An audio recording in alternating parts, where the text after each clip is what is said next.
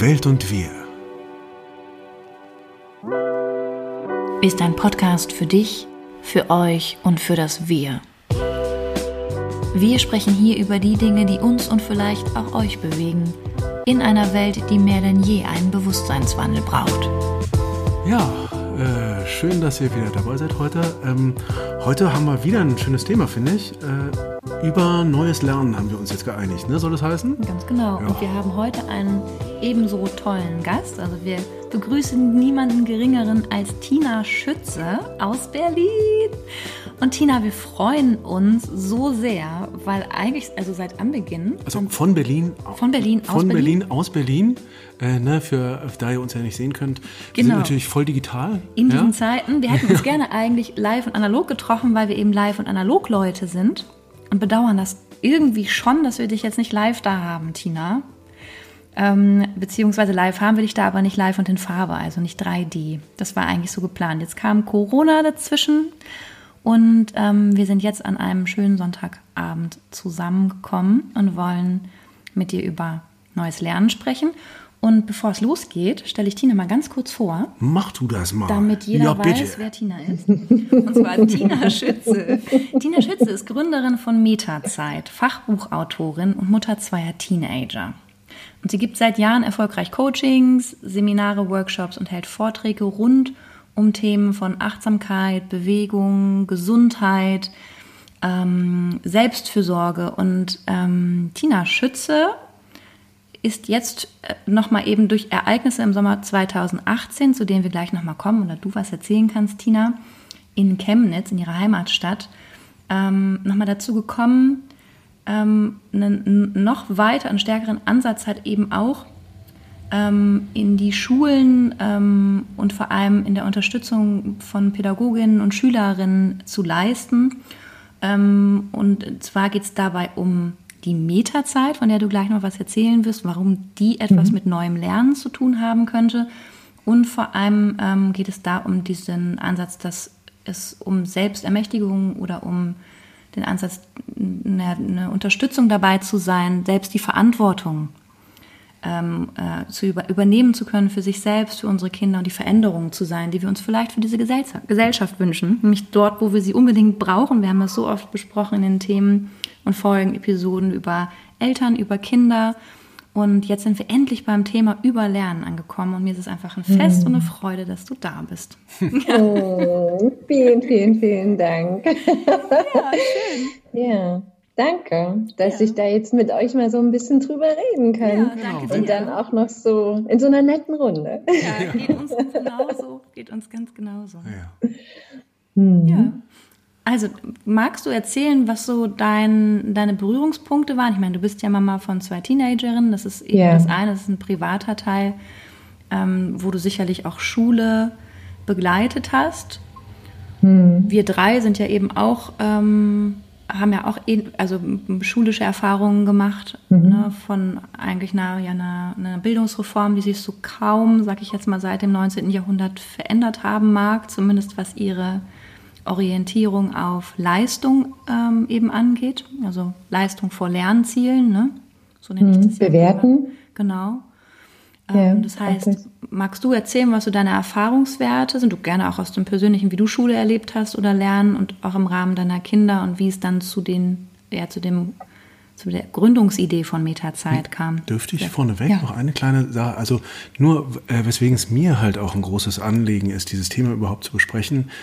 Ähm, also wenn ich mal von meinem, von meinem Privaten erzählen kann, ich, für mich war halt so, äh, ähm, gab es so ganz klare Eckpunkte in meiner Schulzeit, die für mich äh, äh, das Wichtigste waren. Das waren drei eigentlich. Ähm, nämlich äh, Pausen, Wochenenden und Ferienzeiten. Das oh ja. waren so für mich die, die wichtigsten Eckpunkte. Und ansonsten äh, gab es halt, ich glaube, das kennt auch jeder, gab es diese wenigen coolen Lehrer, an die man sich mhm. gerne erinnert, wenn man sagt, äh, die waren toll. Und zu denen ja. bin ich auch gerne gegangen. Ja. Ähm, und da warst du auch gut wahrscheinlich, ne? In äh, den Fächern. Exakt, genau, da war ich Aha. gut.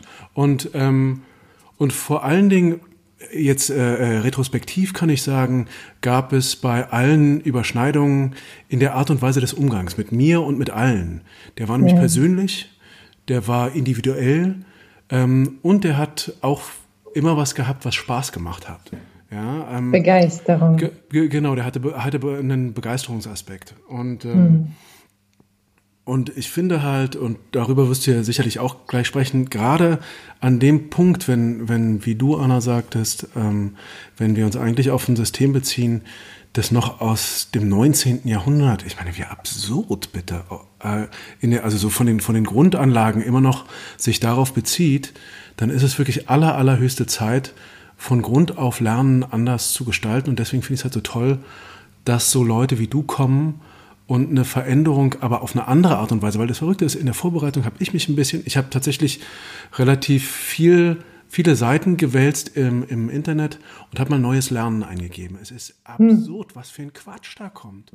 Nur, nur blödes Zeugs irgendwie, dass man, wie man jetzt die neuen Medien einbindet und sowas halt, halt überhaupt nichts mit dem Kern zu tun hat, sondern, und das ist auch, weswegen wir diesen Podcast gegründet haben, ist tatsächlich, weil wir nicht immer über eine symptomatische äh, ein symptomatisches, wir machen jetzt irgendwie ein bisschen Schönheitsreparaturen, dann wird's schon irgendwie, sondern eigentlich mhm. geht es ja immer darum, was im Kern zu verändern.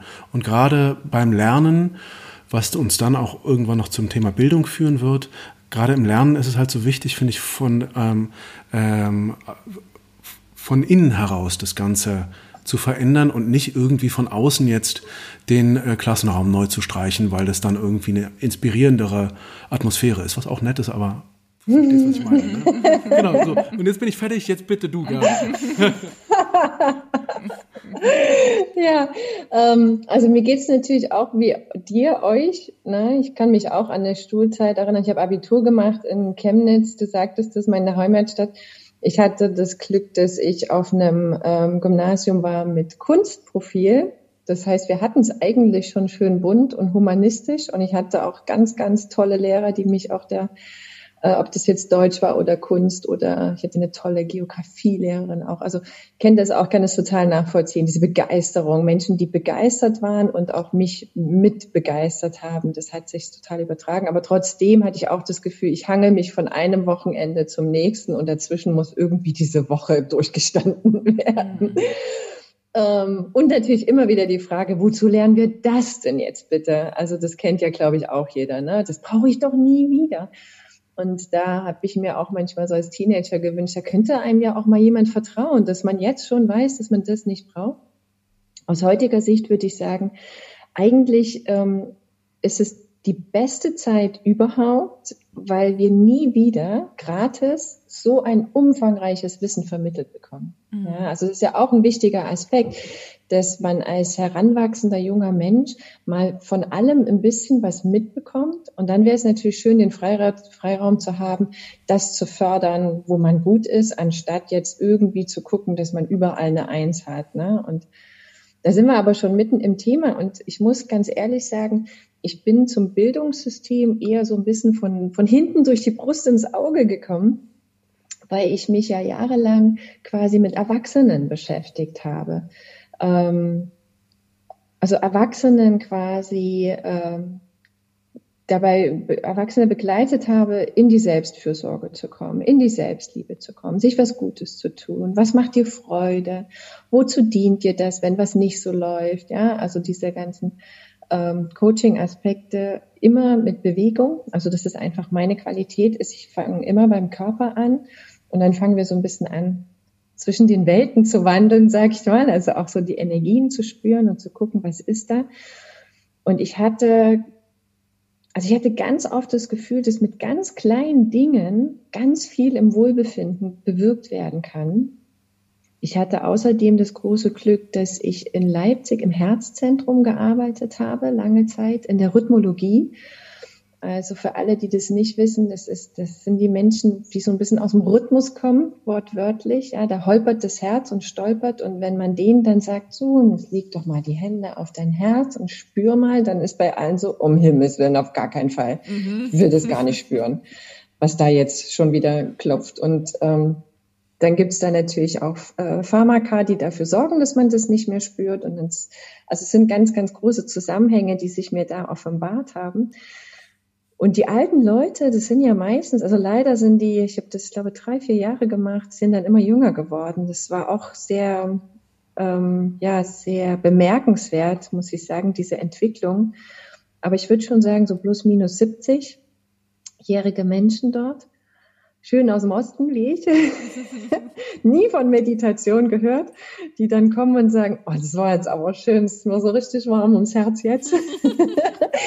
und ich dachte, ah, okay, also es wirkt also auch bei Menschen, ob das jetzt Atemübungen sind, Bewegungsübungen sind, Meditationsübungen sind, die wirken bei Menschen, die da noch nie Erfahrungen damit hatten, die sagen, mir wird's warm ums Herz, es hat mir gut getan.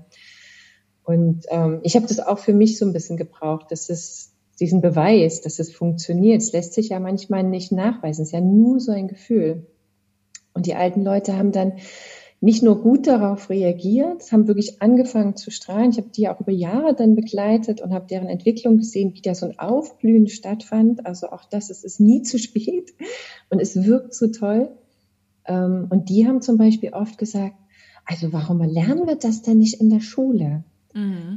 Also das kam ganz, ganz oft. Wieso muss ich denn jetzt 75 Jahre alt werden, um das über meinen Körper zu lernen oder diese Technik zu erlernen? Oder ach, das hätte ich mir aber schon als junger Mensch gewünscht. Da, also wir gehen ja alle durch so Höhen und Tiefen, so ist das Leben nun mal. Und dann erfährt man als fortgeschritten, im fortgeschrittenen Alter, das würde dir helfen, um dich zu regulieren. Und die haben mir das so ein bisschen den Floh ins Ohr gesetzt und dann sind wir wieder in Chemnitz bei meiner Heimatstadt. Also es baut sich alles wie so ein Puzzlestück zusammen. Wie bin ich dazu gekommen? Und ähm, also natürlich haben wir alle die Schlagzeilen über den Terrorismus ähm, verfolgt. Mich hat damals Paris sehr berührt. Junge Menschen gehen auf ein Konzert, rechnen mit nichts Bösem und ähm, plötzlich geht da eine Bombe hoch. Das habe ich irgendwie, das habe ich nicht verstanden. Wieso tun Menschen einander das an? Und dann plötzlich eskaliert da so ähm, ja der Sommer 2018 in Chemnitz und es, es tritt das zutage, was die ganze Zeit schon da war und was ich weiß jetzt nicht, was schlimmer ist, dass es die ganze Zeit schon Nazis in Chemnitz gibt oder dass es plötzlich so offensichtlich ist und alle nach Chemnitz schauen. Aber de facto haben wir uns als Familie gefragt, können wir da jetzt noch hinfahren? Und können wir Oma und Opa besuchen? Wir fahren vielleicht lieber mit dem Auto dahin. Gehen wir da im Wald jetzt einfach spazieren? Wir lieben das, im Wald zu spazieren. Und plötzlich kommen da aber tatsächlich wirklich ähm, eine Gruppe Männer mit Schäferhunden in Tarnanzügen anmarschiert. Äh, und mit diesen Schlagzeilen im Kopf, ich glaube, ein Jahr vorher hätten wir gesagt, ja, ja, lustige Hobbytruppe, weißt du, was die hier mhm. machen. Diese Schlagzeilen im Kopf, ähm, mein Vater spannte sich an. Ich habe bewusst auf lässig gemacht und dachte so, la immer schön locker bleiben. Aber natürlich machte das was mit uns. Und ich ähm, habe mich einfach wirklich sehr, sehr umfangreich mit all diesen verschiedenen Aspekten, die sich mir in meinem beruflichen Leben, in meinem privatlichen Leben gezeigt haben, gefragt, es kann doch nicht sein. Es kann doch nicht sein, dass wir 2018, 2019 immer noch Angst haben voreinander. Es kann doch nicht sein, dass wir in einer Gesellschaft leben, wo ich nachts im Dunkeln auf der Straße bin und glücklich bin, dass ich da alleine bin, zufriedener, sicherer bin im Dunkeln auf der Straße alleine, als wenn mir ein anderer Mensch begegnet. Ich müsste doch als Mensch immer froh sein, ein Glück, da ist ein anderer Mensch, als zu sagen, oh Gott, was will der? Mhm. Und äh, lieber die Straßenseite wechseln. Und es hat mich wirklich sehr beschäftigt. Und dann über dem schwebte dann immer die Alten, warum lernen wir das nicht in der Schule? Warum lernen wir das nicht in der Schule? und ich dachte so, wo kann ich denn ansetzen? Was ist denn da los? Und so kam ich im Grunde genommen zur Schule. Ja, also ich kann jetzt einen Menschen, der sich schon über 40, 50 Jahre ein Mindset geformt hat, den kann und will ich nicht missionieren und ändern. Ja, wenn der zu mir kommt und sagt, Tina, ich habe da so Ängste, dann können wir da gerne gucken. Ja, aber so ich, ich, ich sehe mich der, jetzt nicht wegen als der Ausländer zum Beispiel habe ich so Ängste. Kannst du mir helfen? ja, die, die, kommen ja, ja wahrscheinlich nicht. Ne? Die kommen ja nicht zu Tina leider. Es wäre ja schön, wenn das so wäre. Ja. Ne? Also wann, wann sieht man die? Also ja. dass da Veränderungen in der Eigenverantwortung äh, ne, stattfindet, ist so die Frage. Ne? Also will ich nicht ab. Naja, die bleiben ja, also das, das haben ja jetzt auch diverse Dokumentationen gezeigt, ja, also ob es das äh, Social Dilemma ist oder ähnliches, also jeder bekommt ja seine eigene Wahrheit immer wieder bestätigt. Also viele stellen sich ja nicht mal die Frage. Stimmt. Und das mag ich ja so an Achtsamkeit, dass wir da einfach ähm, immer wieder lauschen, immer wieder spüren, immer wieder gucken, hm, vielleicht stehe ich da selber irgendwie gerade auf dem Schlauch oder in der Leitung im mhm. Zweifel und mhm. kriegst nicht mit, was da los ist. Also sich selbst auch immer hinterfragen. Ähm, ich mag auch diesen Satz, ich weiß gar nicht, wer das geprägt hat, aber dieses, wann immer ich was denke über jemanden anderen, ne? also im Verkehr ja gerne mal, du Idiot, mach doch mal die Augen auf, dann soll man immer hinten ranhängen und ich auch. Genau, ja, schön. Und das, das mag ich so sehr. Ne? Und das sind halt so Achtsamkeitsaspekte, die einen ja immer wieder dann auf sich selbst zurückbringen und sagen, ja, stimmt, ich auch. Und der ist so gemein und ich auch. Hm, Moment. ja, so war. Naja, also so kam ich dann äh, zu dem Punkt, wo wäre es am schlausten anzusetzen. Ich finde, in der Kita geht's den Kindern ganz gut und dann kommen die so aus der Kita in die Schule gehüpft und dann kann man zuschauen, wie die so nach und nach abstumpfen, die Schultern hängen, die haben keine Lust mehr auf ihre Tage, die haben schon morgens keinen Bock. Also der Tag beginnt mit, ich habe keine Lust. Ne, das ist bei Kita, da kann das mal vorkommen, aber in der Schule ist es ja die Regel und es darf nicht sein, finde ich. Es darf nicht sein, dass lebensfrohe, quietschlebendige, strahleäugige Kinder verstumpfen und keine Lust auf ihr Leben haben. Mhm. Und wenn wir denen dann noch was mitgeben können, was sie wirklich zu wachen, vitalen Erwachsenen macht, zu, zu Menschen, die neugierig sind, die kreativ sind, die sagen, gut, ist jetzt scheiße gelaufen, aber finden wir eine Lösung. Wir finden immer eine Lösung.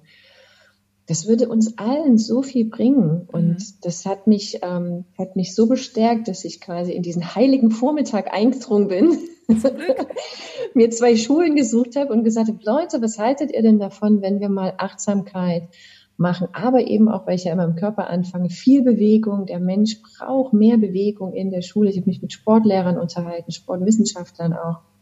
Habe ja dann auch die Humboldt-Universität, die Sportpsychologische Fakultät dafür begeistern können, die gesagt haben, das ist toll, das braucht's, das ist innovativ. Wir begleiten dieses Pilotprogramm, wir untersuchen das ähm, auf die Wirksamkeit hin.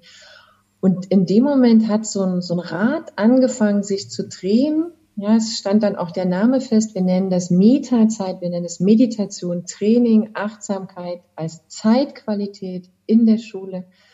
Und dann fanden sich Menschen ne, wie ihr, die das verfolgen, LehrerInnen, ErzieherInnen, SozialpädagogInnen, sogar Politiker, ähm, eine Krankenkasse, die das, diese Studie finanziert hat. Also auf einmal entwickelte sich da so ein Sog der Begeisterung.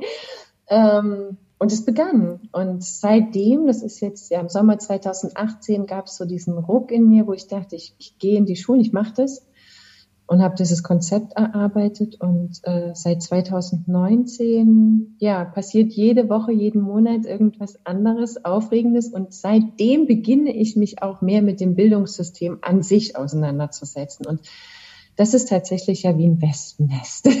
Das wollte ich nämlich gerade sagen, weil eigentlich finde ich das für die Zeit, ne? also Zeit ist ja sowieso relativ, wenn wir jetzt aber sagen, für so einen Dino, wirklich einen Dinosaurier, der ja unser Bildungssystem ist, hast du in einer relativ kurzen Zeit, finde ich, sehr, sehr viel schon in Bewegung bringen können, ne? weil es ja ein so träges System ist. Es gibt ja unglaublich viele Behördengänge, ja. die du absolvieren ja. musst. Es gibt ja unglaublich viele, gerade in Deutschland, ne?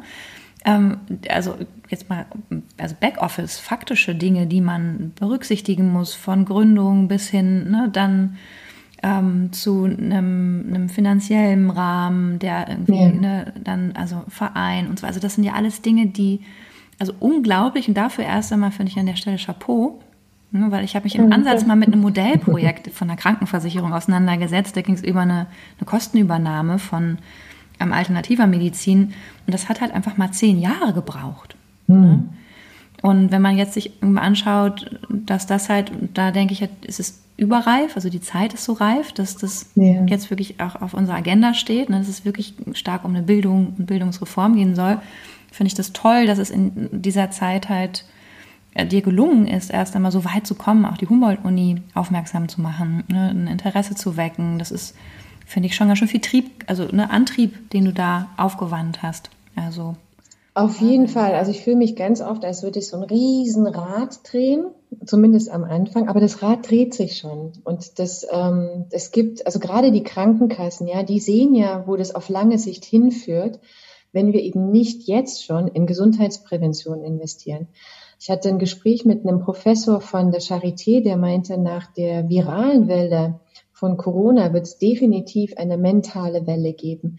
Also Menschen werden noch mehr mit ihren Ängsten konfrontiert, mit ihren ja, mit all ihren Schattenaspekten, ja, auch mit, wer alleine ist. Eine, eine Freundin von mir, die hat keinen Partner und auch keine Kinder und die sagte, ähm, sie erntet jetzt das, wo sie die ganzen Jahre investiert hat. Und ihr Investment war halt ihr persönliches Leben und das war halt mehr auf dieses Berufliche ausgerichtet.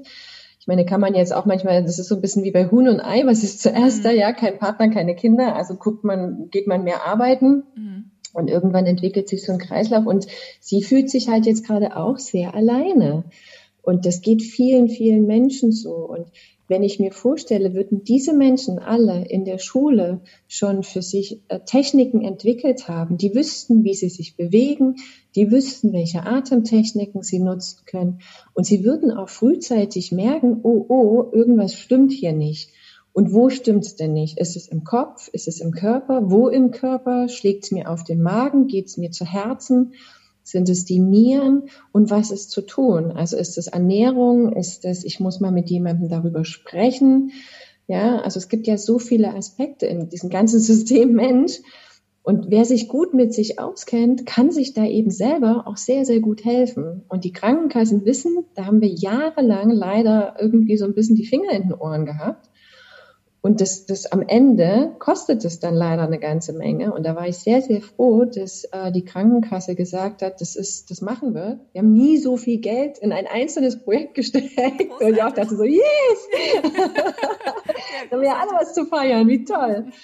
Ähm, und die hatten tatsächlich dann diese Studie bezahlt, aber der Professor, Professor Wagner von der, äh, Wagner Wegner heißt er, Entschuldigung, Merko, Professor Wegner, ähm, der war so, sofort begeistert. Der meinte jetzt einfach dran. Das ist wichtig, dass Schule auch achtsam gedacht wird. Und da gibt es ganz, also ich habe jetzt so viele tolle Menschen kennengelernt. Es gibt ganz, ganz viele Menschen, die in Schulen arbeiten, die mit Schulen arbeiten, die wirklich ganz viel Liebe, Kraft und Wissen da reingeben. Aber wie du sagst, das ist tatsächlich zäh. Aber wenn du jetzt überlegst, wenn das zehn Jahre dauert, und ich glaube, deswegen hat es bei mir auch so einen Speed, weil ich es nicht zulasse. Ich kann das nicht zulassen. Ich habe Gespräche mit Leuten in der Senatsverwaltung, die sagen, wir machen doch da schon genug Sport. Wo ich dann sage, also in unserer Schule gibt's nicht mal eine Turnhalle. Ähm, bei meinem Sohn findet gerade nur einmal in der Woche Sport statt, von wegen der Aerosole. Ja, also die Kinder bewegen sich ja gerade noch weniger. Und wenn es Ihnen nicht aufgefallen ist, ist Meta-Zeit ja nicht nur Training, sondern auch Meditation und Achtsamkeit. Und wer ist denn jetzt da nochmal in der Senatsverwaltung dafür zuständig? Nämlich niemand. Niemand kümmert sich um das mentale Wohl der Kinder. Das wird alles auf die Familien überlassen. Gleichzeitig sind die Kinder ja aber fünf Tage die Woche in der Schule. Und wenn mir dann jemand sagt, na ja, das dauert jetzt nun mal zehn Jahre, da ist eine ganze Generation Kinder durch die Schule schon wieder durch. Mhm. Also da geht, also wir Eltern, ne, wir sehen das ja von Montag, Dienstag, Mittwoch, Donnerstag, Freitag. Die Kinder schleppen sich da jeden Tag. Und es mag sein, dass Dinge Zeit brauchen. Es ist auch wichtig, Dinge sich genau anzugucken und zu durchdenken. Aber dann ist schon wieder eine Woche vorbei. Und dann erinnern wir uns wieder, ja, wie hat sich das angefühlt, so von, von Wochenende zu Wochenende und dies da irgendwie so durch. Und Metazeit ist so auf, ausgelegt, dass ich die Lehrkräfte schule und die bekommen ein Kartenset mit Übungen und dann können die sofort anfangen. Die können sofort das, was die gelernt haben, umsetzen. Und dann mhm. sehen wir uns jeden Monat und dann gibt's nochmal einen Impuls und weiter, weiter. Dann ist das wirklich ein gemeinsames Üben. Mhm. Aber nur mal ganz, das, wenn ich ganz ja. kurz mal nachfragen darf. Ähm, also ganz konkret, was ich, was ich schon mal erstmal ganz toll finde, wenn du alleine das Gespräch mit den Politikern, weil wir haben ja jetzt gerade diese Corona-Situation auch, und auch da wird ja der Mentalaspekt komplett äh, vernachlässigt. Ne? Also es ist eigentlich eine mit ähm, eine sehr mechanistische Art und Weise, wie mit Gesellschaft umgegangen wird. Also der Apparat funktioniert gerade da und da nicht so richtig gut. Da müssen wir jetzt an der Schraube drehen und dann machen wir hier ein bisschen und da ein bisschen. Und mhm. dann wird immer die Maßnahme wird dann eingeführt. Aber was es tatsächlich mit den Menschen macht, mental, mhm. ja, ähm, wird eigentlich nicht besprochen. Ähm, ich finde, wir hätten schon längst äh, Nottelefone äh, Online-Plätze, äh, wo man sich trifft vielleicht, wo man da, wo man Gemeinschaften bildet, um sich aufzufangen, ebenso wie deine Freundin äh, in der mhm. in der Einsamkeit, die es hier viel gibt. Und ich finde, es gibt eigentlich zwei Antipoden, die man besonders stark betrachten kann, äh, äh beobachten kann, äh, meine ich, äh, nämlich Angst und Wut, finde ich, sind so die die beiden, mhm. die ja auch ein bisschen verwandt sind miteinander. Ne? Also manchmal ist die Wut nur ein Ausdruck der Angst. Ähm, ja. Ja, Ähm, oder, oder oft liegt da irgendwie was davor halt. Ähm, und wenn ich dich jetzt aber richtig verstanden habe, deswegen finde ich es halt so cool, weil es auch grundsätzlich dem Deutschen, finde ich, ein bisschen widerspricht. Also der deutschen Art und Weise, mit Dingen umzugehen, dass man halt sagen kann, weißt du, dass man halt sagen kann, ja, ähm, also ich finde, ein Deutscher sagt ganz oft, ja, das habe ich doch gar nicht gesagt. Ne? Ja, aber es wirkte ganz anders. Also es geht ja viel mehr darum, wie du gerade bist, und zwar gesamtkörperlich. Ähm, also das heißt, mhm. du betrachtest ja ganz viel Körperlichkeit, wenn ich das richtig mhm. verstanden habe. Ähm, und ähm, äh, ich in meinem, ha also noch Hauptberuf als Schauspieler, ich betrachte ja ganz viel, wie, wie steht jemand, geht jemand, spricht jemand mhm. und so. Das wird ja ganz viel unter den Tisch fallen gelassen, viel mehr noch als in, in südlicheren, nicht, dass die viel besser wären als wir, aber äh, was, was jetzt mentales Training und äh, Selbstbeobachtung angeht, aber zumindest wird, äh, ist es da wichtiger, wie jemand etwas sagt und nicht nur, was gesagt wird, ja, was ja eh nur, mhm. glaube ich, vier Prozent der Kommunikation ausmacht, was gesagt mhm. wird.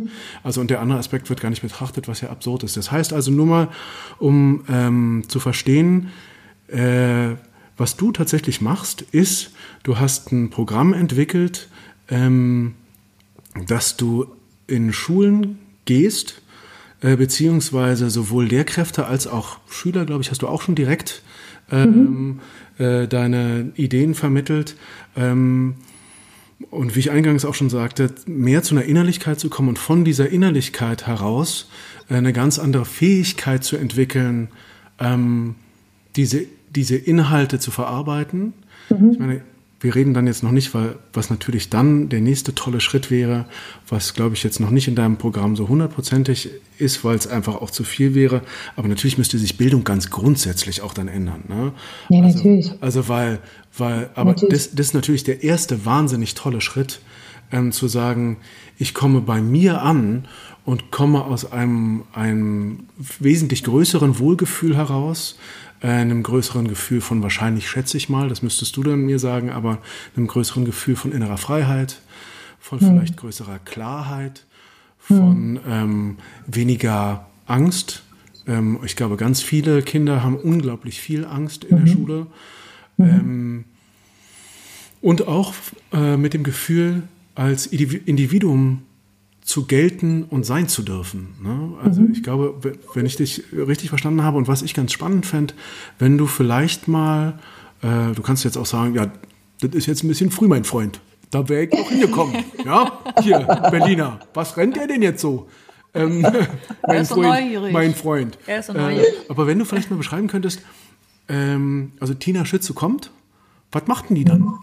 Die kommt jetzt und was macht die? Mit wem redet die zuerst? Redet die erst mit den Lehrern oder mit den Schülern? Mhm. Oder wie hast du das so, wie, wie sieht es genau aus? Also momentan ist es so, dass, ähm, also auf, ich bin erstmal auf die Schulen zugegangen, wo ich dachte, mit denen wäre das ganz spannend, dieses Pilotprogramm zu gestalten. Ich hatte eine private Schule ähm, und eine Schule im Wedding und fand diesen Kontrast sehr schön, weil ähm, das hatten wir jetzt nicht gesagt. Bevor ich Mama wurde, war ich Journalistin. Und da geht es ja immer darum, Quellen zu prüfen, Fakten zu prüfen. Und kann man das jetzt beweisen? Ist denn das wahr? Ja, und gerade wenn wir bei Mindfulness, Achtsamkeit sind, bewegen wir ja uns in einem Bereich, da kann man so manches eben nicht beweisen.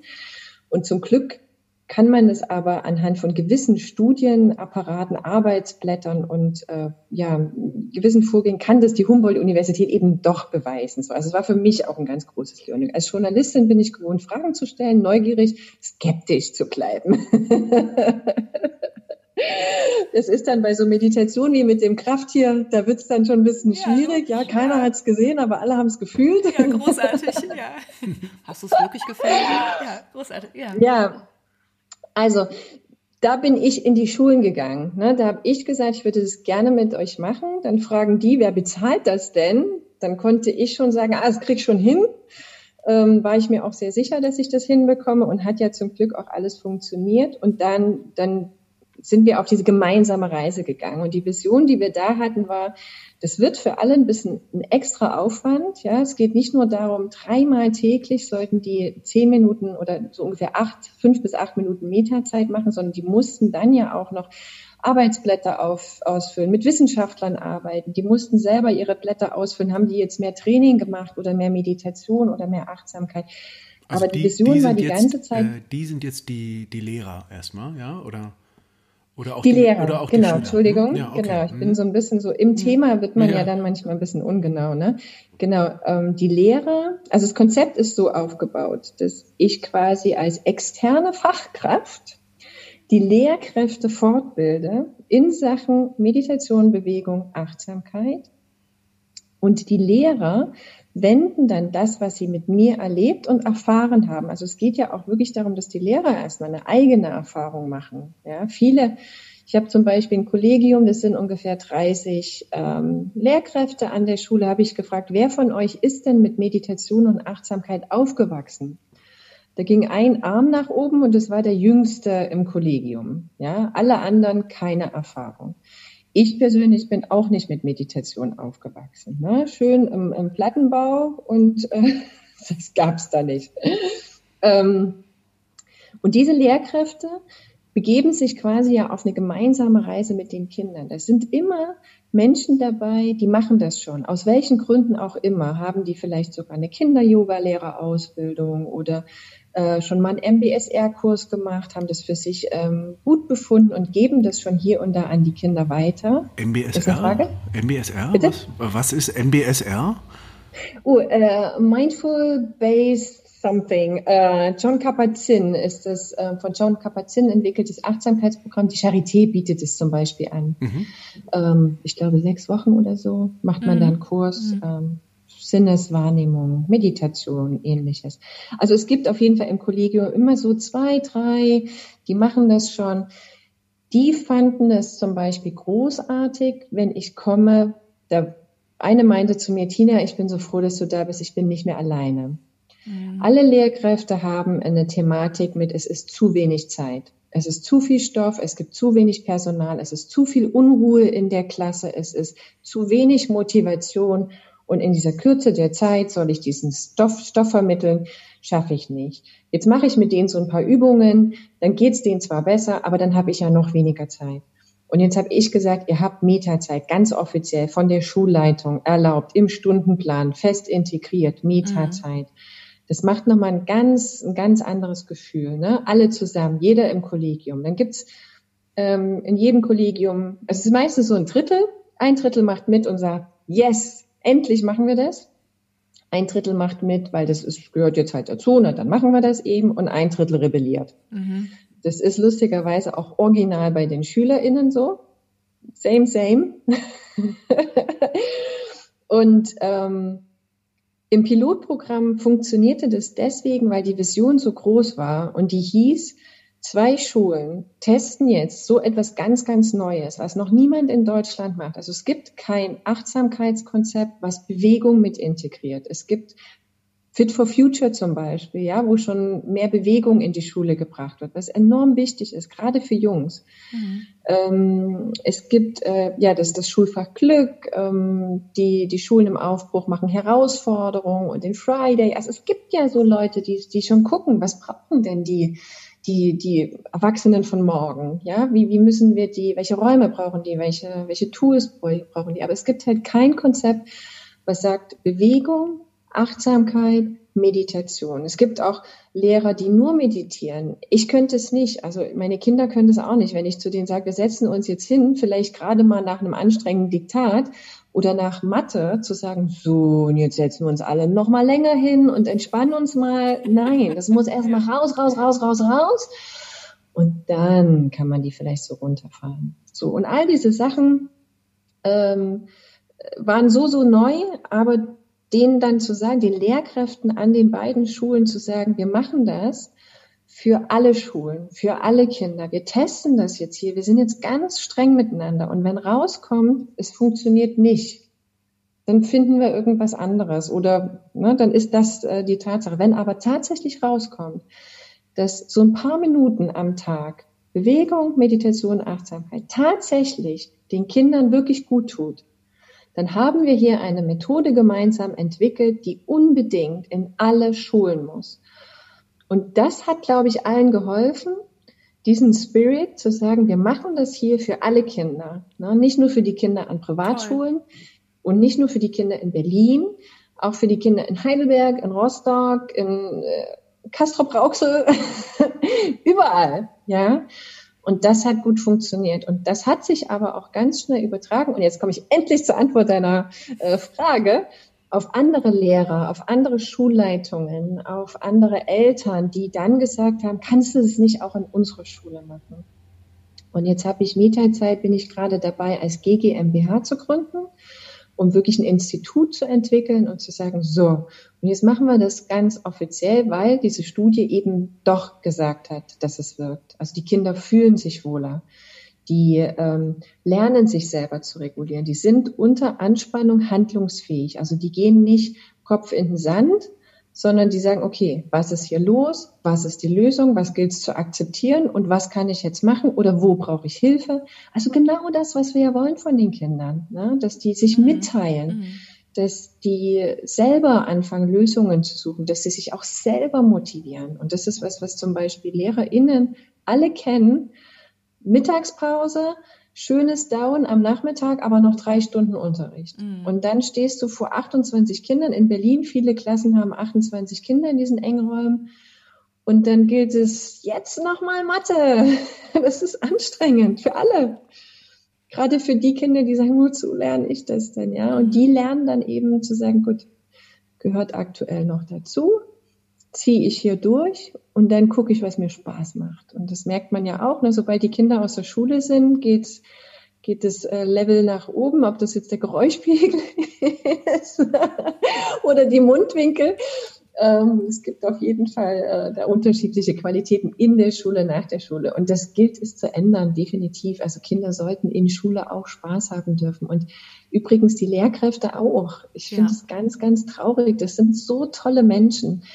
Und die sitzen auch in diesem System fest und die wollen auch gehört und gesehen werden. Also es sind die gleichen Themen, die die Kinder haben. Das ist wirklich spektakulär. Es sind die gleichen Themen. Ich will gesehen werden, ich will gehört werden, ich will mich hier entfalten können und denen diese Räume nach und nach zu ermöglichen. Und deswegen bin ich auch an den Schulen nicht nur mal ebenso kurz und mache da mal einen Workshop, sondern ich begleite die wirklich über drei Jahre, um immer wieder Dinge zu besprechen, auf den Tisch zu bringen damit die ganze Schulkultur sich ändert. Und das ist wirklich ein Schritt und der braucht Zeit, der braucht Vertrauen, der braucht Übung. Das, ähm, also jeder, der mal angefangen hat, sich mit sich selbst auseinanderzusetzen, hat hier und da so ein Hochgefühl und merkt dann, wenn ich nicht dranbleibe, komme ich sofort wieder in alte Muster. Also, na, Anna, du wirst es bestätigen können, auch mit deinen Patienten, das, das Wandel, der braucht so lange, wie er braucht. Und bei manchen geht manches ganz schnell und manches dauert, ne? Das ist so, ich glaube, ich finde gerade damit hast du, für ist für mich total Stichwort Vertrauen, ne? Und halt eben auch Repetition, also Wiederholung. Und ohne ja. die kommen wir halt, ich meine, mittlerweile weiß man es, oder mittlerweile ist gar nicht mal mittlerweile, sondern seit zehn Jahren weiß, gibt es durch Yale-Studien eben Nachweise, ne, inwiefern wir auch rein physiologisch unser Gehirn verändern ne, durch Neues, dass wir dazunehmen und dass wir halt eigentlich als Mensch, also unser Gehirn ist ja vier Millionen Jahre alt, hm. wirklich ein, Konzept, ein System haben, was halt auch die, den Einbezug von mehreren Ebenen braucht. Und wir sind, wir hängen so stark immer wieder auch ähm, in der Außenwahrnehmung, in dem, was ich vorhin meinte, Leistungsziel, dass wir oft auch das Vertrauen zu oder das Biofeedback vergessen. Ne? Das, ähm, wie du hm. es erlebt hast, es gibt dann im Folgen, das kenne ich eben in der Psychosomatik, ne, dann Rhythmusstörungen oder halt eben ähm, wenn es ganz drastisch ist, halt wirklich in schwerwiegenden Erkrankungen, ne, weil wir so außer uns sind oder halt eben mhm. auch so stark nicht mehr lebendig. Mhm. Und Vertrauen bauen wir halt wirklich nur auf, wenn wir etwas, was uns erst ungewohnt erscheint, immer wiederholen und feststellen, mhm. dass es etwas mit uns macht, auch etwas Neues mit uns macht. Und wenn wir wiederholen und Vertrauen lernen, werden wir sicher. Und mhm. wenn wir sicher werden und weiter im Vertrauen bleiben, werden wir frei.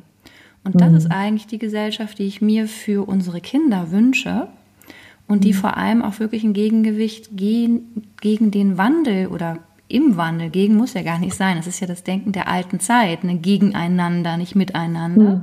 Mhm. mhm. Also etwas, was eine Öffnung zu einer Vereinigung oder einer, einer, einem anderen Aufeinander zu bilden könnte, wenn es um den Wandel auf dem Arbeitsmarkt geht. Also die Jobperspektiven, der Arbeitsmarkt in 20 Jahren, Erneuerungen, technische, künstliche Intelligenz, das ist alles etwas, also wir können uns, so denke ich, wenn wir es aufs Bildungssystem übertragen, auch nicht mehr ausrechnen, dass wir mit Google mithalten wollen, wenn es um Fachwissen geht, weil das, das Netz kann uns das alles geben. Ich bin in den 90er Jahren noch in die Staatsbibliothek gegangen und habe meine Referate da aufgeschrieben, noch analog. Und das ist, es ist, wir sind in einer anderen Welt unterwegs, jetzt schon und mhm. mehr denn je steht es jetzt an. Ne?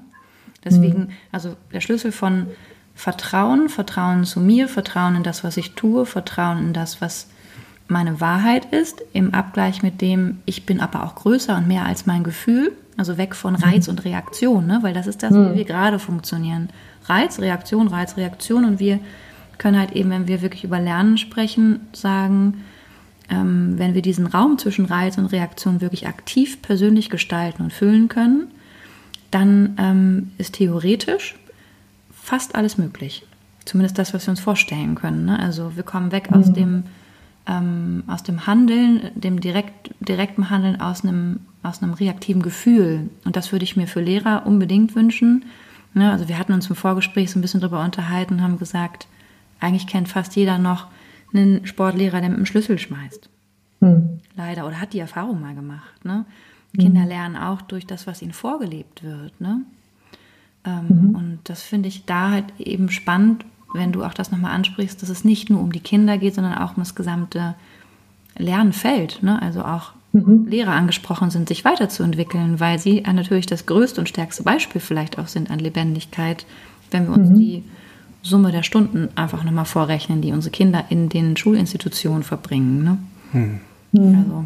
Ja, und ich finde halt, da wir uns ja darauf geeinigt haben, über neues Lernen das Ganze zu lernen hier, ähm, was ich jetzt so spannend finde, dass man halt eigentlich sagen kann, äh, ähm, genau die Idee, die du da ähm, nach vorne bringst, ist halt so revolutionär, weil sie halt wirklich aus dem Kern heraus Gesellschaft so massiv umgestalten könnte. Also auch wenn du jetzt sagst, das soll in allen Schulen so gemacht werden, ähm, weil sich wirklich äh, ähm, sowohl das Lernen anders gestaltet, und äh, eigentlich reden wir hier nicht über neues Lernen, sondern wir reden über die Grundvoraussetzungen, wie Lernen überhaupt zum ersten Mal richtig funktionieren mhm. könnte. Mhm. Ja?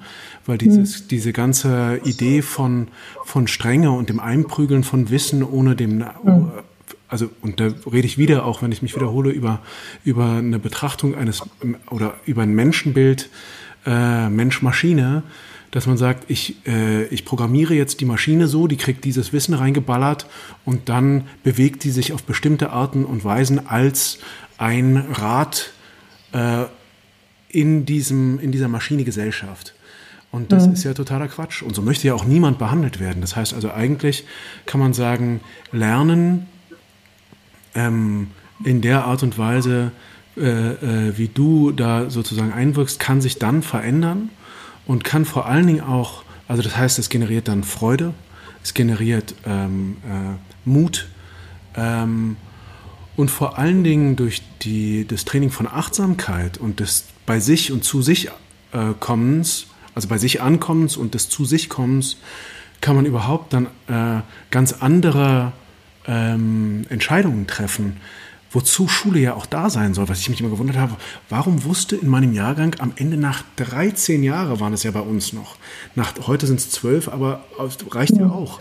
Nach 12 oder 13 Jahren müsste doch jemand bitte in eine Institution, wo Wissen über die Welt vermittelt wird, wissen, was er mit, seinem, mit dem Rest seines mhm. Lebens zumindest im Potenziell, Ansatz, ne? potenziell im Ansatz, ja. was er damit machen möchte. Aber natürlich, mhm. wenn du in, diesen, in dieser ganzen Zeit überhaupt nicht bei dir ankommst und auch mhm. du als Individuum im Sinne, im Sinne von individueller Behandlung ähm, äh, wenig nur berührt wirst, dann ist natürlich klar, dann stehst du da und dann mhm. studieren Leute. Ich meine, bei uns haben Leute, es gab dann immer diese merkwürdige Idee, äh, ja, dann mache ich halt erstmal Jura, wo ich so denke, what? Ja, BWL. BWL. So, so BWL, BWL oder Jura. What, du, Jura? Genau, also echt genau. nicht. Wenn man NC nicht. reicht, dann mache ich Medizin. Genau. Ne, das ist dann auch ja, so. Ja, es ist halt immer so, wo man dann denkt, nee, sehe ich bei dir überhaupt gar nicht. Wie kommst du da drauf? Und, und, mhm. ähm, und das ist natürlich, äh, da, da, reden wir dann sehr wohl über, über die Grundvoraussetzungen, wo Lernen überhaupt anfangen kann. Und vor allen Dingen ist es mhm. so universell, diese, die, was das auslösen kann, nämlich dadurch, dass es sowohl die Lehrerschaft als auch die Schülerschaft berührt. Nämlich von mhm. da ausgehend könnte es eine richtige Bildungsrevolution geben, dass man sagt, okay, ähm, angekommen bei mir kann, kann ich Lehrer, kann ich Schulleitung, wenn die mal schön mitmachen, die Meterzeit, dann können mhm. die sagen, okay, ich kann betrachten, dass die Art und Weise, wie wir, wie wir hier gerade Unterrichte äh, nach Lehrplan gestalten, dass die unangemessen ist. Und mhm. dass ich mich damit nicht wohlfühle. Also im Sinne von, von Eigenfeedback kann ich sagen, äh, ich sehe gerade hier den Sinn nicht und ich sehe auch gerade das Positive daran nicht.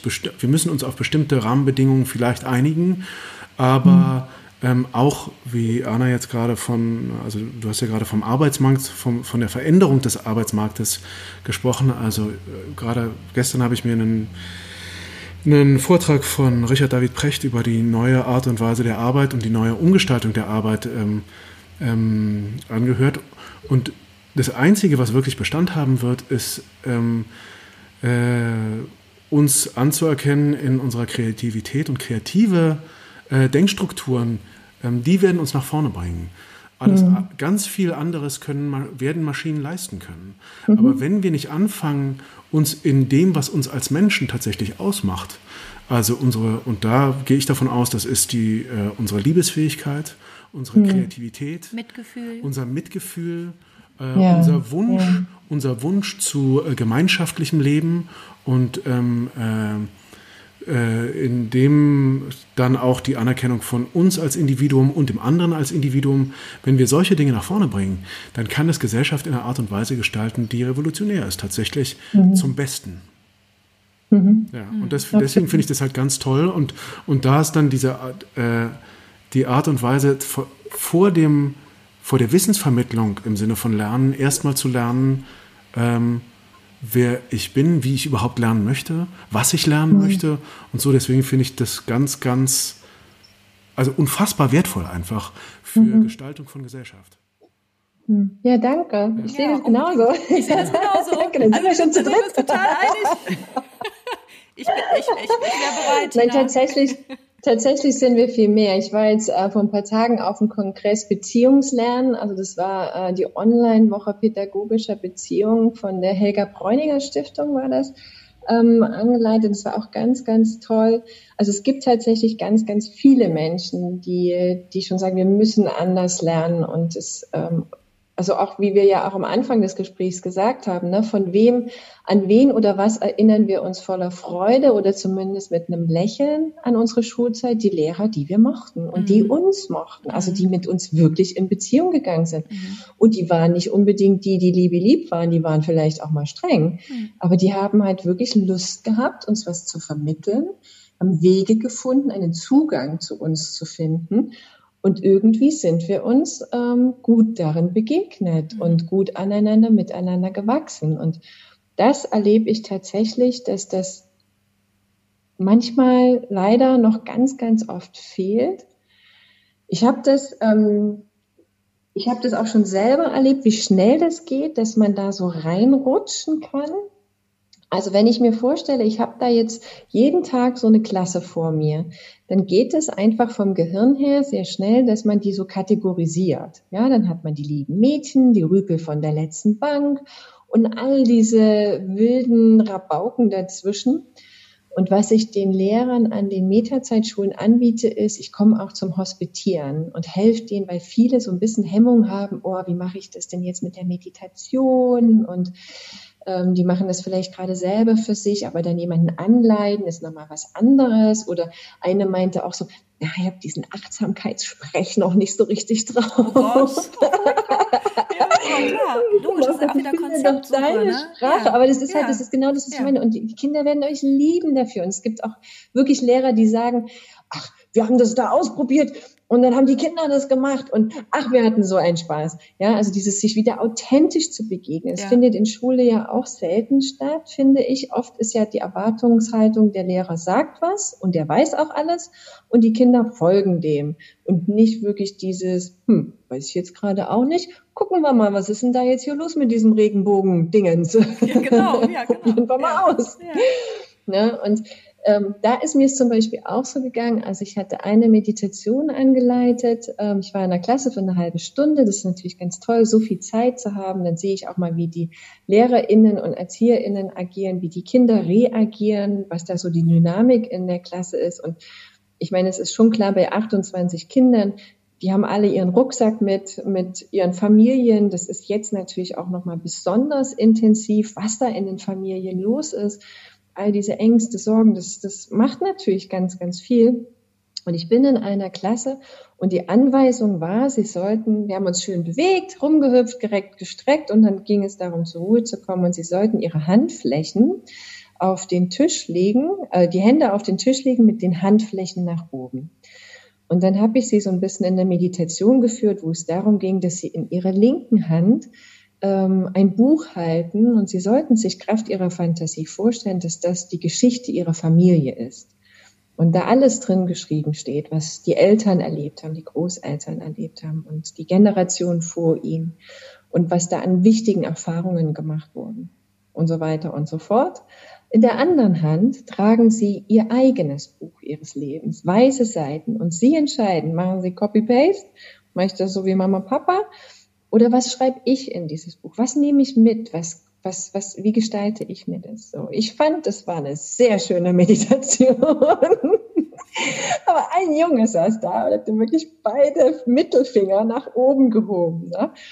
Und hat auch die ganze Zeit rebelliert. Und ich dachte dann so, wenn ich jeden Tag diesem Kind in seiner, in seinem Kontra begegnen mhm. müsste, das geht schnell, da einen Stempel draufzusetzen und davon genervt zu sein oder da nicht mehr so genau hinzuschauen. Und diese Kinder sind wirklich so ein bisschen stigmatisiert und rutschen dann hinter, hinten runter. Ich habe das in anderen Klassen auch schon erlebt. Da komme ich rein und da sitzt schon ein Junge, meistens sind es ja leider die Jungs, ne? ein Junge vorne am Tisch von der Lehrerin. Das war in meiner Schulzeit so, das hat sich bis heute nichts geändert. Der Platz am Lehrertisch, das ist ein sehr spezieller Platz. Mhm. Und wir haben zum Beispiel während Corona habe ich ganz viel über Zoom gemacht, dass ich die Klassen über Zoom begleitet habe, um die Lehrer auch so ein bisschen zu entlasten. Also sie waren dann natürlich froh, dass die Kinder ähm, ein Programm haben. Die Kinder haben sich wacher gefühlt, haben das auch gesagt, es hat mir so gut getan, ich hatte so viel Spaß. Und genau dieser Junge, der, in der, an der, an, am Lehrertisch saß, war ganz oft bei diesen Zoom-Meetings dabei. Und wenn jetzt gerade Lehrer zuhören, die wissen, wie viele einfach nicht dabei waren, also wie viele man online nicht erreicht. Dieser wirklich persönliche Kontakt ist ja enorm entscheidend für Lernerfolge und diese Beziehung aufzubauen. Ist mir das nicht gelungen? Sind wir wieder bei dem, was ich sagte? Ja, wir ernten jetzt auch ein bisschen. Worin habe ich investiert? Habe ich in die Beziehung zu diesem Kind nicht investiert? Hat der keinen Laptop? Hat der die Zeit vergessen? Hat der irgendwie was anderes zu tun und kommt eben nicht zu den Zoom-Meetings dazu? Dieser Junge war da, weil der sich gesehen gefühlt hat, weil der plötzlich nicht mehr rebellieren musste, um Aufmerksamkeit zu bekommen, sondern andere Wege gefunden hat. Mhm. Also diese Zeit tatsächlich, ja, Meta-Zeit. Ich sage den LehrerInnen auch immer, Macht die Dinge, die gut funktionieren in dieser Zeit. Macht eure Rituale. Redet miteinander. Ja, also was, was immer für euch gut funktioniert. Nehmt euch ganz bewusst diese Zeit, um wirklich wieder Beziehungen zueinander aufzubauen. Auch mal Rollen zu hinterfragen. Das schlaue Kind ist nämlich nicht immer schlau. Das schlaue Kind hat auch so seine Themen. Und das rübelige Kind ist nicht immer rübelig. Und warum rübelt es denn eigentlich überhaupt? Ja, und dem Kind das Gefühl zu geben, ich sehe dich.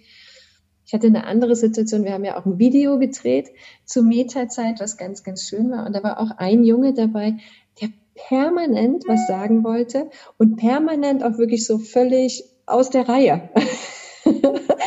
ich habe gemerkt, die Lehrerin wurde schon so ein bisschen angespannt und wollte ja jetzt ja auch dieses tolle Video mitgestalten. Ich war so ein bisschen angespannt, weil ich wusste so, oh, wir haben jetzt ja eigentlich nicht so viel Zeit, um auf jede Frage so lange einzugehen. Und dann führt er uns mit seiner Frage völlig woanders hin. Also wir waren so ein bisschen angespannt. Und sie hat ihn daraufhin ganz oft einfach so ein bisschen ignoriert, übergangen, hat ihn nicht dran genommen. Es ging ja darum, über die Übungen zu sprechen und er wollte aber irgendwelche Action Heroes besprechen. und irgendwann dachte ich so, ah, wir können ihn jetzt aber auch nicht immer ignorieren und es hat sich transportiert, sie nahm ihn dran und dann sagt genau dieses Kind beim Thema Dankbarkeit tatsächlich, ich bin heute dankbar, dass ich so eine tolle Lehrerin habe und dass ich jeden Tag mit meinen Freunden hier lernen kann. Süß. Und alle im Raum schmolzen dahin,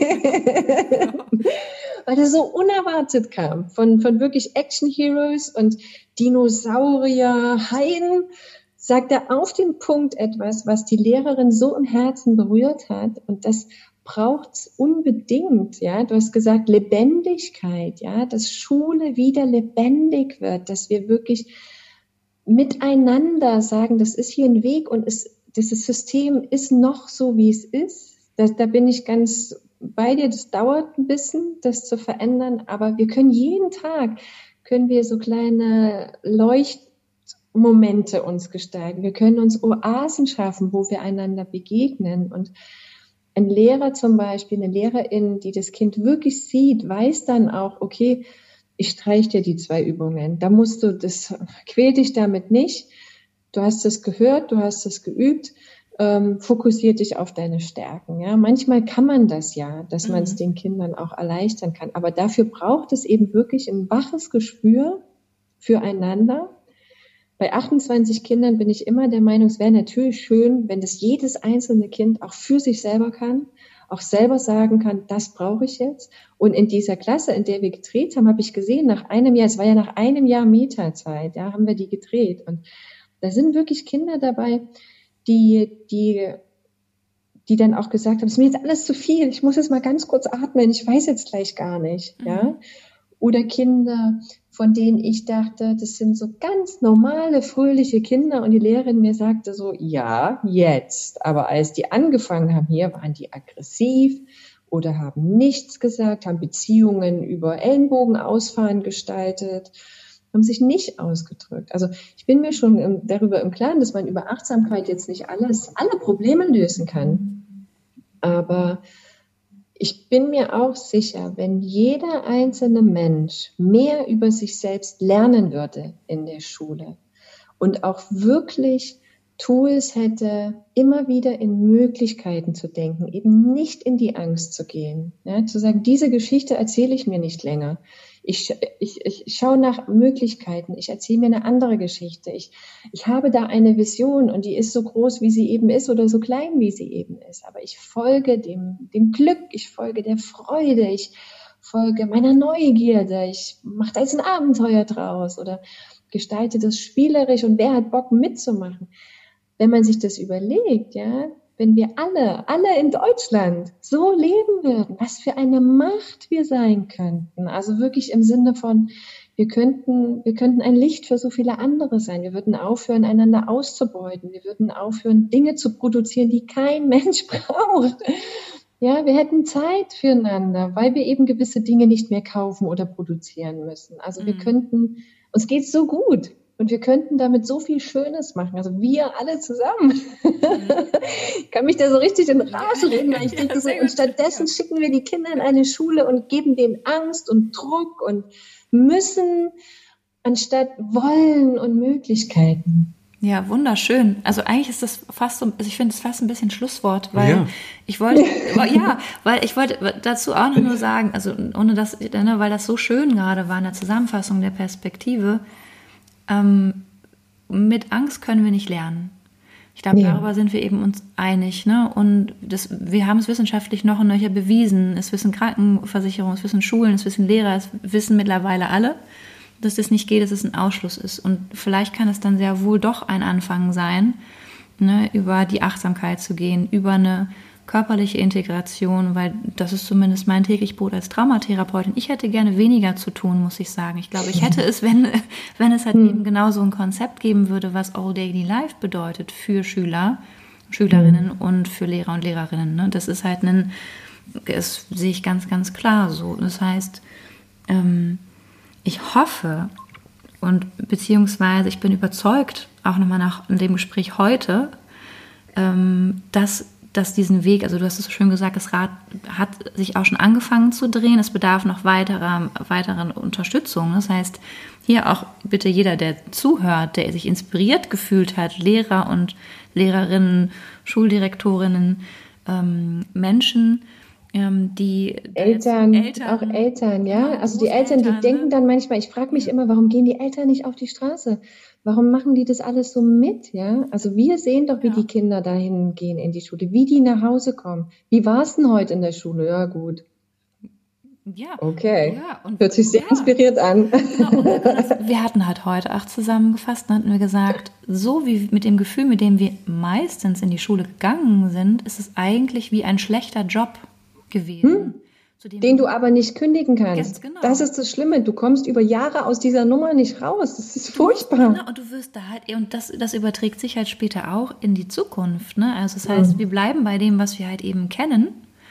Und ähm, das kann jeder vielleicht, der auch nochmal zuhört, für sich auch überprüfen. Ne? Wie viele Parallelen gibt es aus den Erfahrungen, ne, die er jetzt leider wiederholt oder die sie wiederholt sieht. Und da würde ich sagen, ja, bitte. Also ich, ich, wär, ich bin dabei. Ich bin, wie ich gesagt. sage dir massenweise Leute, die ihren Job verlassen nach diesem Podcast. Hoffentlich. Hoffentlich tut es, weil es ist nämlich auch, das finde ich eine ganz schöne, also eine, eine, eine, Perspektive entsteht halt vor allem dann, wenn wir, also anders, wir überwinden, wenn wir die Angst überwinden, über Vertrauen, was wir vorhin hatten, ähm, und in, die, in der Wiederholung von dem Neuen, das uns nachweislich gut tut, werden wir sicher. Hm? Mhm. Das ist ein also psychologisch ein Weg, der sehr berechenbar ist. Wenn wir sicher sind und Vertrauen in uns haben und an uns glauben können, an unsere Hoffnungen und Wünsche, werden wir frei. Und wenn wir uns klar machen, dass die Perspektive es ist, also das, was wir uns wirklich vorstellen können, das, was wir uns wünschen können für uns, wo wir uns inspiriert fühlen, dann treffen sich halt eben inneres und äußeres Ziel. Und dann werden wir mhm. enthusiastisch. Und ich glaube, da bin ich halt sofort mit dabei und gehe auf die Straße. Bin ich, mhm. mache ich. Und ich kann dich einfach nur befeuern und feiern, liebe Tina, weil ich finde, dir ist da wirklich ein kleiner, ähm, so muss ich sagen, das ist meine persönliche Meinung. Ich denke, viele werden mir zustimmen. Für mich ist das so, dir ist ein kleiner Geniestreich oder ein großer Geniestreich ähm, gelungen. Ich finde, das muss man jetzt nicht belitteln, weil du das in einer Zeit geschaffen hast und weiter schaffst, wo es überreif war, aber wo du schon unglaublich viel auf die Beine hast stellen können. Und ich finde, deswegen gebührt dir jede Unterstützung. Also. Hm. Ähm, und wo wir dabei sind, wie kann man dich denn unterstützen und mhm. wo kann man dich finden? Also es gibt natürlich eine Homepage www.metazeit.de. Da kann man schon mal sich informieren, welche Schulen machen damit oder Kontaktdaten finden, mich zu kontaktieren. Und dadurch, dass es so jung und so frisch ist, gibt es natürlich ganz, ganz viele Möglichkeiten, mich zu unterstützen. Am liebsten ist mir natürlich, ähm, weitere Schulen zu begeistern, weitere Schulen zu finden, die ähm, momentan biete ich das so an, dass ich sage, ich bin entweder für drei Jahre in einer Schule und wir gestalten gemeinsam wirklich so einen richtigen Wandel. Oder ihr könnt auch einen Workshop machen und erstmal gucken, wie bin ich und wie, was ist denn Metazeit und dann komme ich so dreimal und dann testet ihr das miteinander, was ja auch eine schöne, ein schönes Kennenlernen ist. Aber am aller, allerliebsten sind mir wirklich diejenigen, die sagen, wir sind mutig, wir machen was Neues, wir sind als Team dabei, wir sind uns dessen bewusst, dass wir ein sehr, sehr unterschiedliches Kollegium sind. Das mag ich gerade am aller, allerliebsten und da auch gerade, also ich habe jetzt die erste Oberstufe, ja, es ist natürlich auch da, sehen wir im Bildungssystem, es ist ein Riesenunterschied zwischen Grundschule und Gymnasium. ähm, das, was bei den Grundschülern funktioniert, funktioniert es dann im Gymnasium, wo ich immer wieder sage, das ist so ein bisschen wie mit der Eichel und dem Baum. Ja, also in dieser kleinen Eichel ist ja schon der ganze Baum und das gilt, das gilt für den ganzen Menschen. Und der Mensch, der ist, also ich habe das bei den 80-Jährigen gesehen, das, was die Kinder berührt, berührt die Alten genauso. Schau in die Augen von einem Menschen und die sind zeitlos. Ja, du, du wirst immer sehen, da ist was, was, was sich bewegen will, was begeistert sein will, was gesehen werden will. Und das ist überall gleich. Und vor allen Dingen haben wir dieses Riesenthema mit der Zeit. Nimm dir Zeit für dich. Und wenn du dann weißt, wie und wozu und was du machen kannst, dann kann das so, so schön sein. Ja, absolut. Aber so sehr. Ja, und das ist das Leben. Ja. Ne? Da findet das Leben dann statt. Und wir sagen, es ist genau. dann dieser Moment. Ne? wo wir. Ja, also alle Menschen, die die Lust haben, diesen Wandel an ihrer Schule, sei es als Eltern, sei es als LehrerInnen, sei es als Schulleitungen zu gestalten, äh, sind herzlich eingeladen da mich zu kontaktieren und wir finden Möglichkeiten. Also das, ich bin immer so Teamlösung und ähm, gucken, dass Metazeit wirklich in, vor allen Dingen auch in die anderen Bundesländer kommt. Ja, Berlin ist jetzt hier schön. Ich bin mit dem Bildungsministerium in Brandenburg im Gespräch. Es breitet sich langsam jetzt hier so aus. Und ich suche natürlich auch Menschen, die das in andere Regionen tragen. Ja, das ist wirklich allen Kindern zugänglich wird. Ich finde es eine Schande. Jetzt, wo wir wissen, dass es funktioniert, könnte es von mir aus morgen überall sein. Ja, mhm. es, ist, äh, es ist so leicht, das in andere Schulen zu tragen. Und wir Deutschen sind ja auch sehr spektakulär in Ja, aber. Und ich habe jetzt in dieser Beziehungswoche habe ich gelernt, wir nennen das jetzt Ja und äh, wie kann es gelingen? Sehr gut, genau, ein Bindewort. Ja, wunderbar. Genau so ist es. Und damit verändert sich dann auch schon Denken. Ja. Ja. ja. Ja, ja, und über das Denken kommt ein Gefühl, über das Bewusstsein kommt ein Gefühl, über dieses Gefühl kommst du ins Machen und das ist ja der Punkt. Ja, also wir wissen so viel, wir wissen, die Kinder haben Kopfschmerzen, Rückenschmerzen, Grundschulkinder haben Panikattacken. Also es ist eine Katastrophe. Ja, es wird höchste Zeit, dass wir ins Machen kommen. Ja. Ich finde es auch. Ja. Zu 100 Prozent. Von Herzen erstmal vielen Dank. Wir enden jetzt mit dem Podcast. Bleib du noch kurz hier bei uns?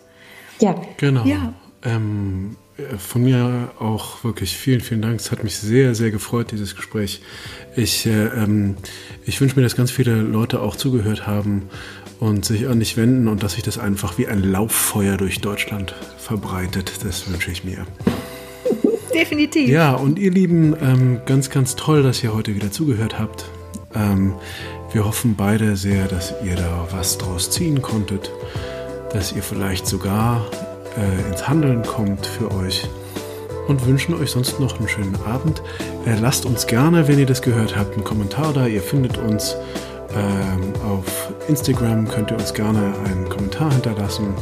Abonniert uns, wenn es euch gefallen hat. Ähm, erzählt euren Freunden, eurer Familie, erzählt allen von uns. Tina Schütze ist übrigens auch bei Instagram. Guckt sie euch mal an. Genau. Herzliche Grüße. Bis bald. Bis ganz bald. Tschüss.